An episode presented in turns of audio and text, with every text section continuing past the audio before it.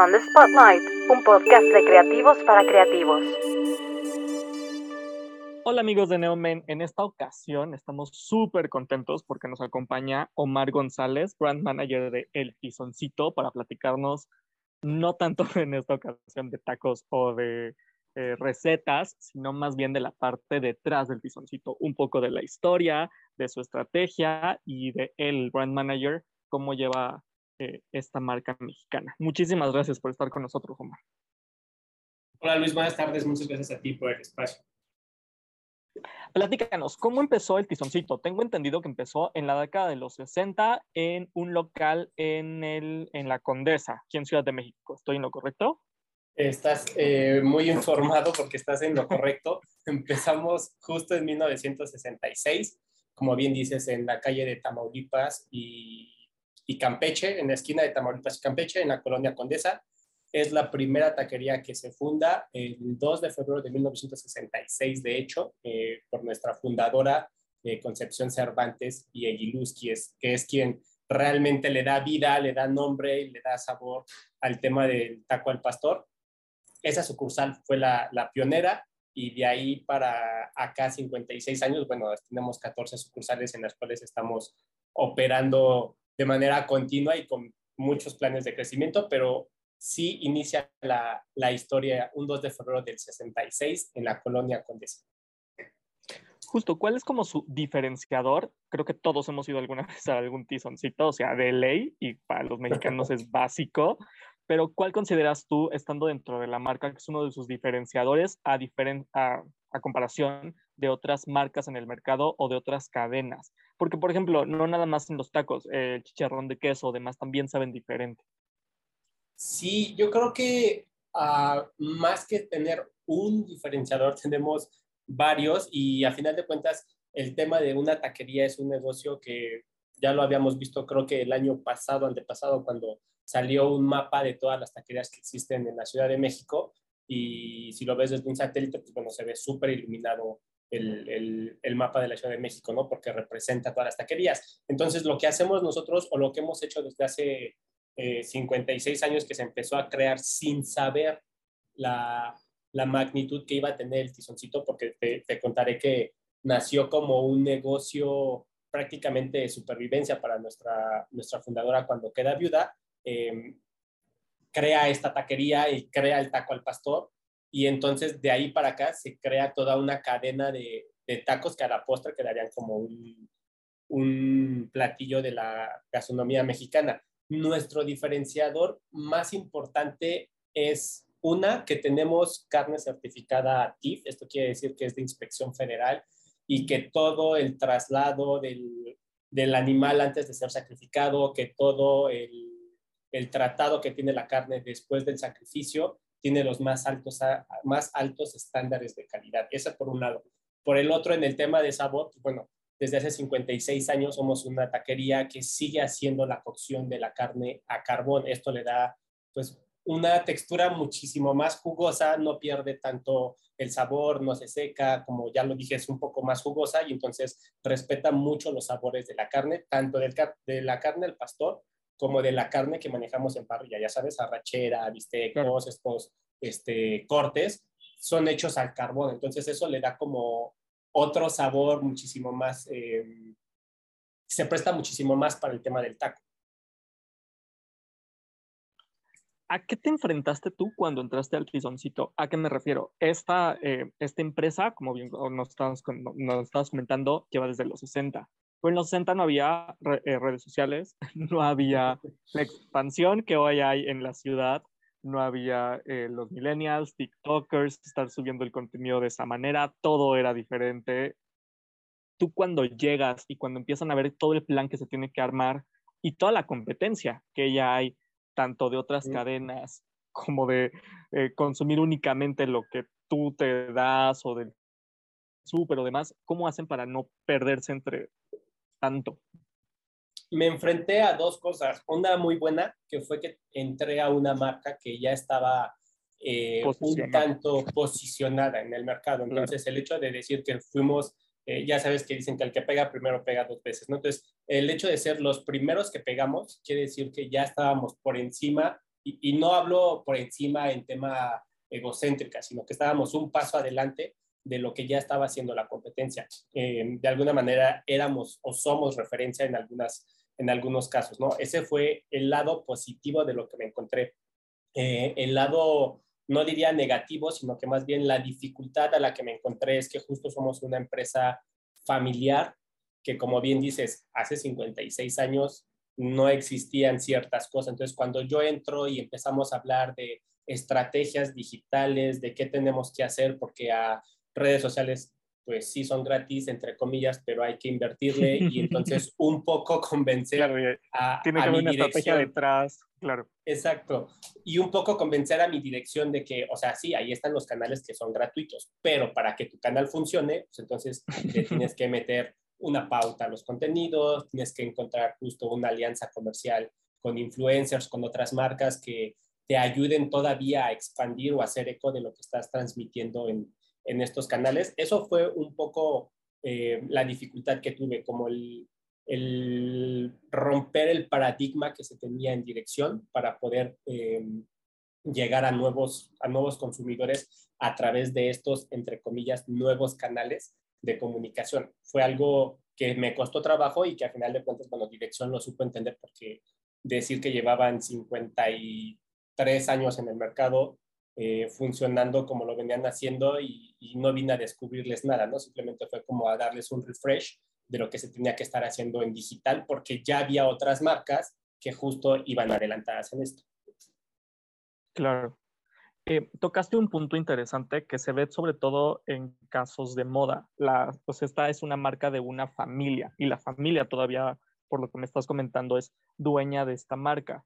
Eh, ¿Cómo se enfrentan contra conglomerados donde hay muchísimas personas que son dueñas de diferentes marcas y que tienen igual y 10 veces más de presupuesto que ustedes, que igual y pueden tener ustedes más calidad, pero a veces pues pega más el que tiene tres sucursales más que tú en la misma colonia o el que a la pauta le mete 10 veces más que tú. ¿Cómo, ¿Cómo se define esa estrategia y tú cómo lo checas al ser una empresa familiar, aunque es grande, pero que es familiar? Justo, justo diste un comentario muy acertado. Hay, hay otras cadenas que tal vez tienen mucho más presupuesto o que invierten más presupuesto. No hablamos de cuánto tienen, sino de cuánto invierten. A lo mejor invierten más en otro presupuesto. Eh, y, quiero ser como muy enfático en que lo que nosotros hacemos es muy de nicho. Entonces, em, tenemos la ventaja que tengo de estar en una marca que lleva 56 años en el mercado, es que conoce a su consumidor. Habla de que, que ha enfrentado esta marca, pues una pandemia, terremotos, Diferentes crisis, claro. exactamente, crisis, y a pesar de eso, no ha quebrado. No ha quebrado porque conoce muy bien a su consumidor, porque justo no es una marca de moda, porque no es una marca que esté enfocada, eh, eh, no sé, voy a decirte, hay, hay, hay eh, competencia que se dedica solamente a cierto nicho, ¿no? Y nosotros conocemos muy bien el mercado, entonces sabemos a quién le queremos hablar sabemos cuál es el público que tenemos cautivo y sabemos cuál es el público que no tengo cautivo y al que le tengo que llegar. Eso fue un, un tema que yo tuve que tocar cuando, llegamos, cuando llegué aquí a Tizoncito, fue, hay un público al que no le estoy hablando, que le tendría que hablar, porque llevamos 56 años y la mayoría de mis consumidores son de una edad avanzada. Entonces hay una generación más joven que quizá no me conoce. ¿Qué tengo que hacer? Pues es justo llegarle a esa, a esa generación que vengan y que me conozcan, porque a lo mejor conocen otras marcas, conocen otros negocios, porque son el negocio de moda al cual se le invirtió demasiado para que pueda llegar eh, directamente a ellos. Mi objetivo como, como estratega en, en el tema de branding es hacer que la persona me conozca. Y una vez que me conoce, van a decidir si siguen comiendo en otro lado o si siguen comiendo conmigo, cosa que no está mal y al final de cuentas el mercado es muy amplio y habrá momentos en los que decidan venir conmigo por cierta cosa, ¿no? Porque quieren un taco de calidad, porque quieren este, experimentar algo en la sucursal, el tema de servicio, y habrá momentos donde hay, eh, hay otros lugares en los que se presta más quizá para, no sé, ir a echar un café y demás, entonces no seré seguramente su, su top of mind en ese momento, pero sí quiero que una, mi, mi, estrategia principal es una, que me conozca esa nueva generación para que me prueben y sepan por qué soy una marca que tiene 56 años en el mercado. ¿A qué te has enfrentado con los nuevos consumidores y cómo eso lo puedes traducir a los famosos KPIs que ustedes se enfrentan? Eh, pues sí, está muy padre llegarle a, los consumidores más jóvenes, por eso los consumidores más jóvenes no son tan leales a la marca, no tienen tantos ingresos o te llegan y te llegan likes, que bueno, pero no llegan a la tienda o igual no te llegan de la... Ustedes están en diferentes colonias, están en Coyoacán, en Polanco, en Las Águilas, ¿no? En, infinidad. Creo que los, todos los demás que están llegando no te están llegando de esas colonias. ¿Cómo le hacen para, para así aterrizarlo a, esos, a ese nicho de mercado y, y cuál ha sido como el, el reto ahí? Sobre todo hoy con tanto ruido en todos lados para las marcas. Sí, me, ha tocado de todo. Yo creo que lo más difícil, y lo dijiste bien, es que las nuevas generaciones no se casan. Yo creo que no se casan en general con nada, ¿sabes? Ni con su carrera. Y entre ellos. Y no, es, y, no, está mal, es una generación quizá mucho más despierta, mucho más exigente, que no quieren encasillarse en un estilo musical, que no quieren encasillarse en solamente una taquería o en solamente una marca de ropa. No está mal creo que al contrario, hacen que nosotros como marcas, como estrategas que estamos atrás de un negocio, eh, pues nos, también nos exijamos un poco más. Me he encontrado desde gente que me dice, oye, eh, bájale al unicel, bájale al plástico, porque mientras no le bajes, no me interesa si tu comida es buena o es mala, no voy a ir a consumirte, ¿sabes? Y no está mal, quizá de repente es una cachetada que el consumidor te tiene que dar para que abras los ojos y digas, oye, sí es cierto, bajémosle un poco a esto, ¿no? Entonces, a partir de ahí nosotros estamos desarrollando nuevos empaques ecoamigables, eso por un lado. Eh, por otro lado, el tema de alimentos. Hay gente que dice, oye, sí, pero yo no como carne. Entonces, ya en nuestro menú hay unas, eh, una opción bastante amplia de comida vegetariana. Todavía no llegó al tema de ser un, un establecimiento que llegue a la comida vegana, porque pues porque creo que sí.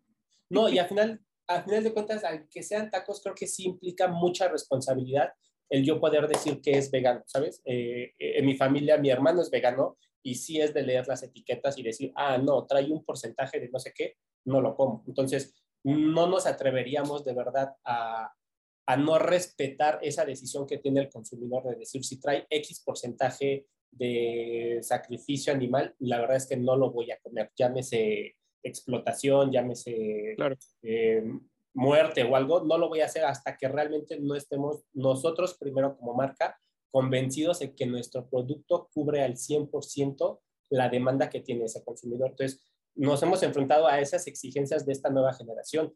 Eh, ¿Qué hacemos para llegar justo a ellos?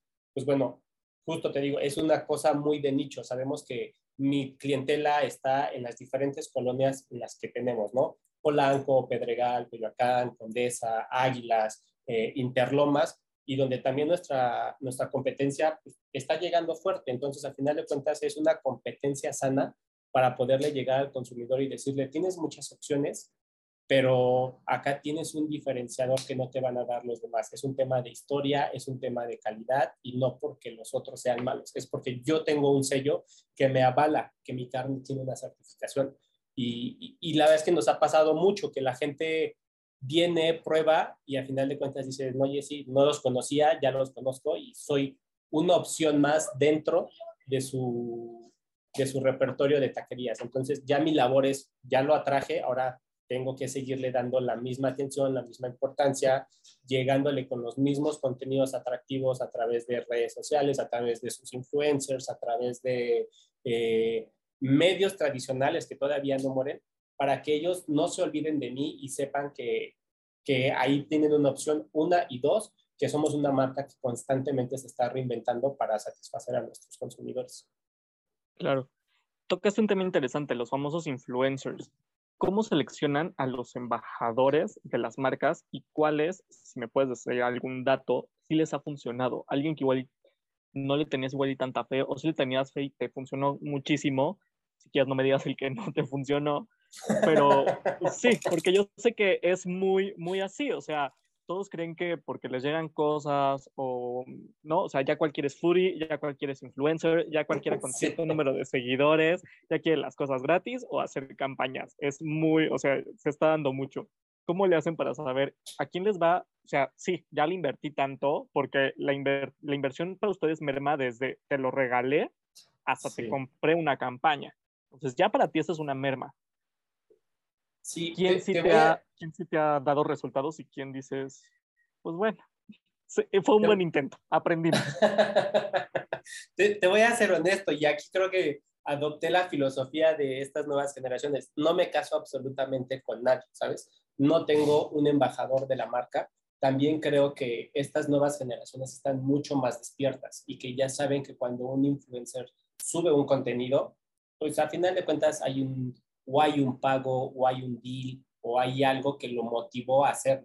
Lo que hacemos nosotros es más bien de alguna manera colaborar con ellos para que en los eventos donde ellos mm, se acercaron a mí, te voy a poner un ejemplo, tengo eh, ciertos, este, ciertas personalidades, llamémosles, que dicen, oye, es mi fiesta de cumpleaños y a mí me encantaría que estuvieran ustedes porque fui y los probé. Yo creo que un influencer, llamémoslo, no se va a acercar a pedirme una taquiza para su cumpleaños si previo no conocía mi producto. Entonces, es desde enamorar a esas personas que quieran que yo esté en su fiesta. Eh, y sé que si les digo que no, pues van a ir a buscar a alguien más, ¿no? Pero por algo se acercaron primero conmigo y no con alguien más. Eso es a lo que yo voy.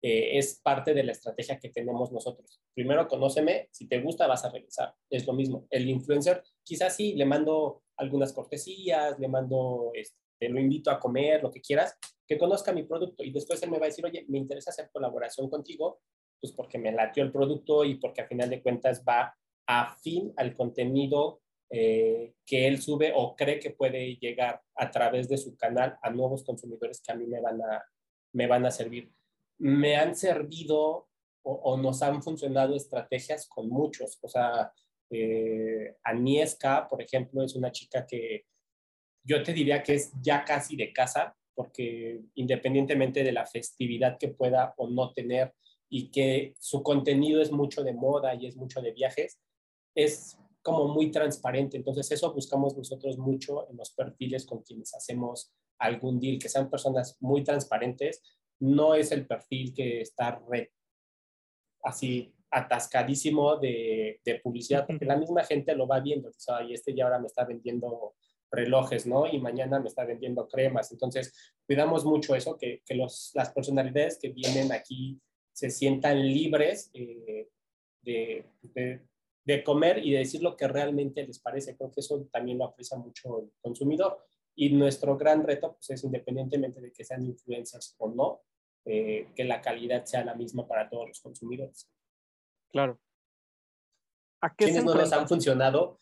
¿Quiénes no nos han funcionado? Preferiría este, no hablar mal de nadie. Entonces, Me eh, evidentemente, evidentemente, como en todo, hay prueba, este, ensayo y error, ¿no? Entonces, sí hay unos que dices, híjole, me esperaba mucho más, eh, que de repente te hacen una mención o te me hicieron una foto nada más ahí como muy forzada, que yo digo, bueno, me sirve también de experiencia como para decir, ah, creí que era alguien que podía funcionar porque conecta bien con el público objetivo que traigo, pero pues al final de cuentas, pues no, no, no, a lo mejor no hay mucha, ni siquiera interacción con sus seguidores, entonces no me, no me ayuda mucho. Preferimos no irnos con influencers eh, súper famosísimos por dos cosas. Una, obviamente, costo. Y dos, a veces los influencers, o llamemos de macro influencers, estos que están en, la, los cuernos de la luna, tienen muy poca interacción con sus usuarios. Y nos hemos dado cuenta que micro influencers a veces interactúan más con sus usuarios y entonces les pueden preguntar, oye, si está rico? Y contestan, está delicioso, este, te recomiendo fui a tal sucursal, ¿sabes? Eh, hay tal platillo que debes de probar. Entonces, como que tienen más comunicación con sus seguidores que aquellos que nada más suben un contenido y pues no, no hay interacción. Claro. Comentaste algo interesante, eh, la parte sobre, o sea, al final usted es una empresa y es una empresa mexicana. ¿A qué se enfrentan? Porque igual y todo el mundo llega creyendo que como hay varias sucursales, son multimillonarios todos y les va increíble. Y como a todos, hay épocas en las que te va muy bien, hay épocas en las que te va muy mal, y al final es una empresa. O sea, tú tienes que dar resultados, y tú y todos los trabajadores, o inclusive los dueños, tienen que dar resultados, y si los números no van bien, es que no van bien para nadie, y todo el mundo llega creyendo que son McDonald's en todo el mundo. Sí, sí, no, no, pues nos enfrentamos justo a todas las áreas estar alineadas en el mismo objetivo. Sí, digo, nuestro objetivo siempre es satisfacer al cliente, ¿no?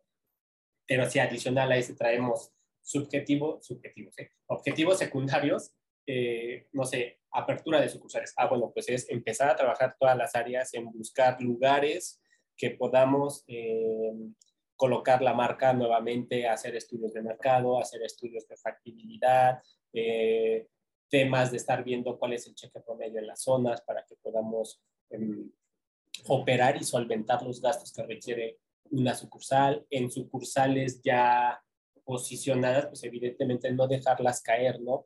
De las 14 sucursales, a lo mejor habrá momentos en que la venta de una eh, solventa los gastos de, de, otra. Nos pasó mucho en pandemia que una de las prioridades era no cerrar sucursales. Entonces había sucursales que decíamos, oye, no está vendiendo. O sea, lo que vende no me da para solventar gastos, nómina, eh, materia prima, renta, luz, bla, bla, bla. Pero a lo mejor había otra que estaba vendiendo muy bien, ¿no? O que por lo menos sacaba los gastos y era como, bueno, dejemos que la sucursal A solvente a la sucursal B un tiempo y vamos viendo, porque teníamos muy en mente que si empezábamos a flaquear en pandemia, o sea, se nos iba a quebrar una columna importante y nos íbamos a ir para abajo. Entonces, creo que aquí importa mucho la comunicación que dirección tiene para con todas las áreas, de poder decir, mi prioridad es esta, o sea, prioridad en pandemia, yo te puedo decir, prioridad fue una, no cerrar sucursales, dos, no deshacernos de personal, eh, cuidar esos empleos y tres, apoyar a los que realmente necesitan irse a casa por temas de vulnerabilidad. Entonces, como corporativo, siempre el hecho de tener bien estructurado cuáles son nuestros objetivos a las áreas nos hace caminar muchísimo más fácil. Entonces, esos son como las, las grandes cosas a las que nos hemos enfrentado. Hablar de que si la gente cree que somos millonarios o no, pues nos ha pasado también, ¿no? O sea, decían, oye, pero la fundadora era de Medio Oriente o porque trajo la inspiración del shawarma. Entonces, por ahí alguna vez nos sacaron alguna nota de que sí, en un viaje a Arabia Saudita se habían inspirado.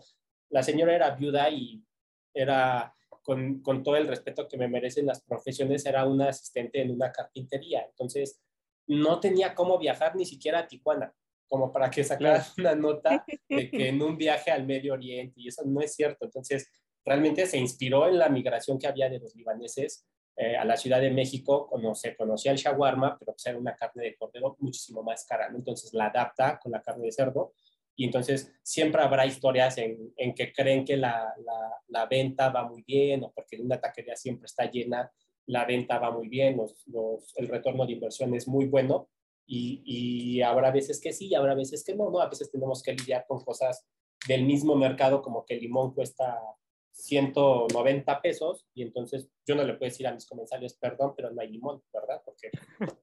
porque no nada más uno, por favor, tenga, sí, claro.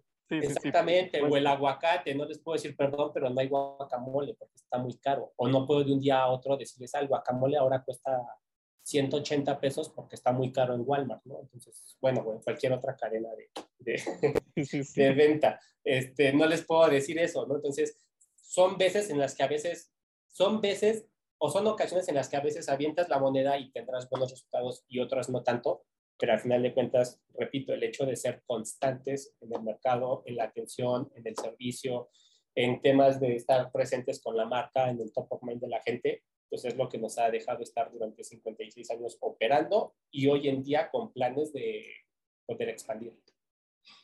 Justo, platícame de esas dos cosas. Una, la expansión y dos, un poco de tu carrera profesional. Yo sé que tú eres el brand manager de la marca. Eh, nosotros, por la experiencia en Neomen, aquí se han platicado muchos brand managers, sobre todo de marcas de alcohol, de marcas de belleza y de marcas de moda. Se me hace muy interesante tener a ti, que eres el brand manager del tizoncito, cómo es el brand manager, o sea, cómo es un día a día como brand manager de una empresa como esta, porque creo que ha de ser mucho más eh, ha de tener más similitudes que de las que nosotros creemos con estas marcas de moda o con estas marcas de belleza, porque al final es una empresa. ¿Qué nos podías platicar un poco? ¿Cómo es tu día a día? ¿A qué te enfrentas? ¿Cómo es desarrollar una estrategia? Porque es mucho eso, es ser un buen estratega. ¿Cómo se desarrolla un buen estratega? Mm, creo que parte principal o clave primordial en el tema de, de mis actividades es saber organizarme. Tengo varias actividades a mi cargo, digo, te comentaba que somos una empresa eh, todavía familiar, en el camino a construirnos en un corporativo muchísimo más institucional y eso no demerita lo que hemos hecho en el mercado. Entonces, mi área... Claro, pero tú, sí, pero tu área igual incluye en otras áreas a 5 o 10 personas, ¿no? Así pasa. Cuando es una empresa mediana o pequeña, tú haces lo de 10. Eso sería lo ideal, pero no, en mi área soy yo y una persona más, se acabó. Eh, sí, entonces, me tengo que partir entre ver qué parte de imagen está fallando en sucursales, pero también ver redes sociales, pero también ver el tema de relaciones públicas y también estar estudiando, bueno, estar viendo estudios de mercado y desarrollando quizá preguntas eh, demo para hacer encuestas y ver qué está queriendo la, la clientela en, en, la calle, eh, ver temas de imagen para, para sucursales, para uniformes, para empleados. Entonces, me tengo que partir mucho y me, absorbe bastante. Sin embargo, creo que clave primordial es estar organizado y poder priorizar esos trabajos. Te decía antes, el, el, tema de que dirección me diga bien cuáles son las prioridades, a mí me hace más fácil el camino porque entonces ya sé que sí, a lo mejor urge abrir una sucursal, pero me urge más la remodelación de, eh, de la imagen en X otra sucursal. Entonces,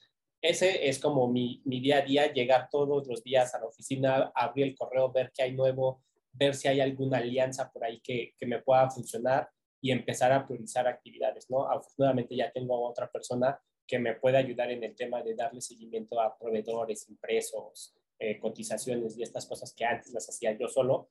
Hoy no, hoy ya me puedo enfocar muchísimo más a la estrategia justo para pues, empezar a gritar la marca por todos lados en el tema de, o sea, sobre mi carrera, pues bueno, yo estudié ciencias de la comunicación en la Universidad del Valle de México. Eh, saliendo me voy a otro diplomado de imagen, precisamente imagen personal e imagen institucional, donde pues ya empezó a aprender muchísimo más sobre el tema de cómo manejar la imagen de una empresa y cómo manejar la imagen eh, propia para poder ser un vocero, para poder ser el portavoz de, de cierta eh, de cierta empresa y trabajo, mi primer trabajo fue en una empresa transnacional que me ayudó bastante, no sé si se, pueden decir marcas. Sí, sí, sí, este, sin problema. Ah, bueno, yo empecé trabajando en MAVE, que nada que ver con el giro alimenticio, ¿no? Entonces, empecé en MAVE viendo todo el tema de estufas, refrigeradores, comunicados de prensa, lanzamientos de showrooms, este, eh, para que fueran chefs a hacer como, ah, voy a hacer la demostración de la nueva eh, estufa, no sé qué, con no sé cuántas características, y he ido brincando a diferentes industrias, la industria petrolera, la industria de construcción, la industria este, de entretenimiento, y me encontré con un gran reto cuando me dijeron tizoncito, yo decía, ¿qué voy a hacer yo en una taquería? ¿no? Cuando me platican la marca y cuál era el proyecto de por qué están buscando un brand manager, que se sume a las líneas de Tizoncito porque somos un referente, pero estamos viendo un tema de renovación por el nuevo público al que queremos llegar, bla, bla, bla. O sea, sin pensarlo dos veces, me encontré con una marca mexicana líder en la industria y que además trae proyectos bien interesantes de, de crecimiento que yo dije, bueno, es un momento de probar en otra, en otra área y salirme de mi área de confort para poder ejecutar estrategias de este lado y platícanos ahora sí, cuáles son los, los planes que tienen para este, para este 22, el tizoncito, eh, se avecinan nuevas eh, sucursales, ¿qué es, lo que, qué es lo que veremos tanto en print media como en redes sociales, en embajadores, ¿qué, qué podremos ver? Eh, yo te puedo decir que en el primer semestre del año vas a conocer más sucursales de Tizoncito. Traemos un plan de expansión atractivo. Todavía estamos evaluando las zonas. Sí queremos seguir creciendo en Ciudad de México, pero también hacia el interior de la República queremos eh, tener presencia. Si ya la tenemos en Cuernavaca y anteriormente estábamos en otras, en otras este, ciudades, que por alguna razón no funcionaron y también es de, de, de, sabia decisión decir que no me está funcionando, cierro, replanteo para ver cómo llegar a, al interior de la República. Entonces estamos en ese proceso de evaluando eh, posibles sedes en el interior de la República. Y eh, en tema medios, pues muchas alianzas con, con microinfluencers, con influencers, actividades culturales. La verdad es que somos una empresa, eh, como buena empresa mexicana, apoyamos mucho el arte, ya sea teatro, cine, escultores, pintores, entonces tenemos por ahí algunas estrategias de, de crecimiento con, con, con, arte y pues se viene el mundial, que a final de cuentas es un evento importante para, para también un sector del público que tenemos que es amante del fútbol, entonces también Tizoncito va a estar presente, no te digo que en Qatar, pero sí haciendo eh, algunas actividades importantes con medios tanto impresos eh, como influencers, como en sucursales, actividades, eh, más bien activaciones, y pues las nuevas aperturas que me encantaría que Neomen estuviera también presente en estas, en estas nuevas aperturas, que vayan, que sean claro que sí. eh, primicia para que puedan disfrutar de, de, lo que la gente va a disfrutar en las nuevas sucursales. Claro que sí, nosotros encantados. Y ya para terminar, ¿cuál es tu platillo favorito del tizoncito? ¿Tú cuándo vas? ¿Qué pides? Uf, te, te voy a ser honesto, hay un platillo que se llama pastor salseado, que es carne al pastor en un sartén con salsa roja caliente, que te lo sirven obviamente con piña, cilantro, cebolla y tus tortillas, que es de verdad un imperdible. Cuando yo lo vi la primera vez era como, ¿qué es eso que están comiendo? ¿no? Y no se me antojaba nada. O sea, como carne bañada en salsa, no, gracias. Cuando lo probé, o sea, se convirtió de mis favoritos. Evidentemente el taco al pastor es infalible y en el tema de, llamémosle un poco vegetariano, me encanta mucho un platillo que se llama No que No, que son tres tacos de poblano con queso, que también son de, cuando no tengo muchas ganas de carne, me, me echo un, un, No que No, pero creo que no hay día en el que yo haya llegado a Tizoncito y no haya pedido por lo menos dos de pastor. O sea, es infalible eh, comer pastor y frijolitos. Súper bien. Pues muchísimas gracias. Eh, recuérdanos, por favor, las redes sociales de El Tizoncito para seguirlos también en redes sociales. Y, pues, literal, hay muchísimas sucursales por, por toda la Ciudad de México y estoy seguro que ya conocen alguno. Así es, tenemos 14 sucursales en, en, en operación. Nuestras redes sociales, Facebook y Twitter, arroba el tizoncito 1966. En Instagram estamos como el tizoncito guion bajo oficial. oficial. Y bueno, en la página www.tizoncito.com.mx pueden consultar la ubicación de, de, las 14 sucursales. Muchísimas gracias, Omar.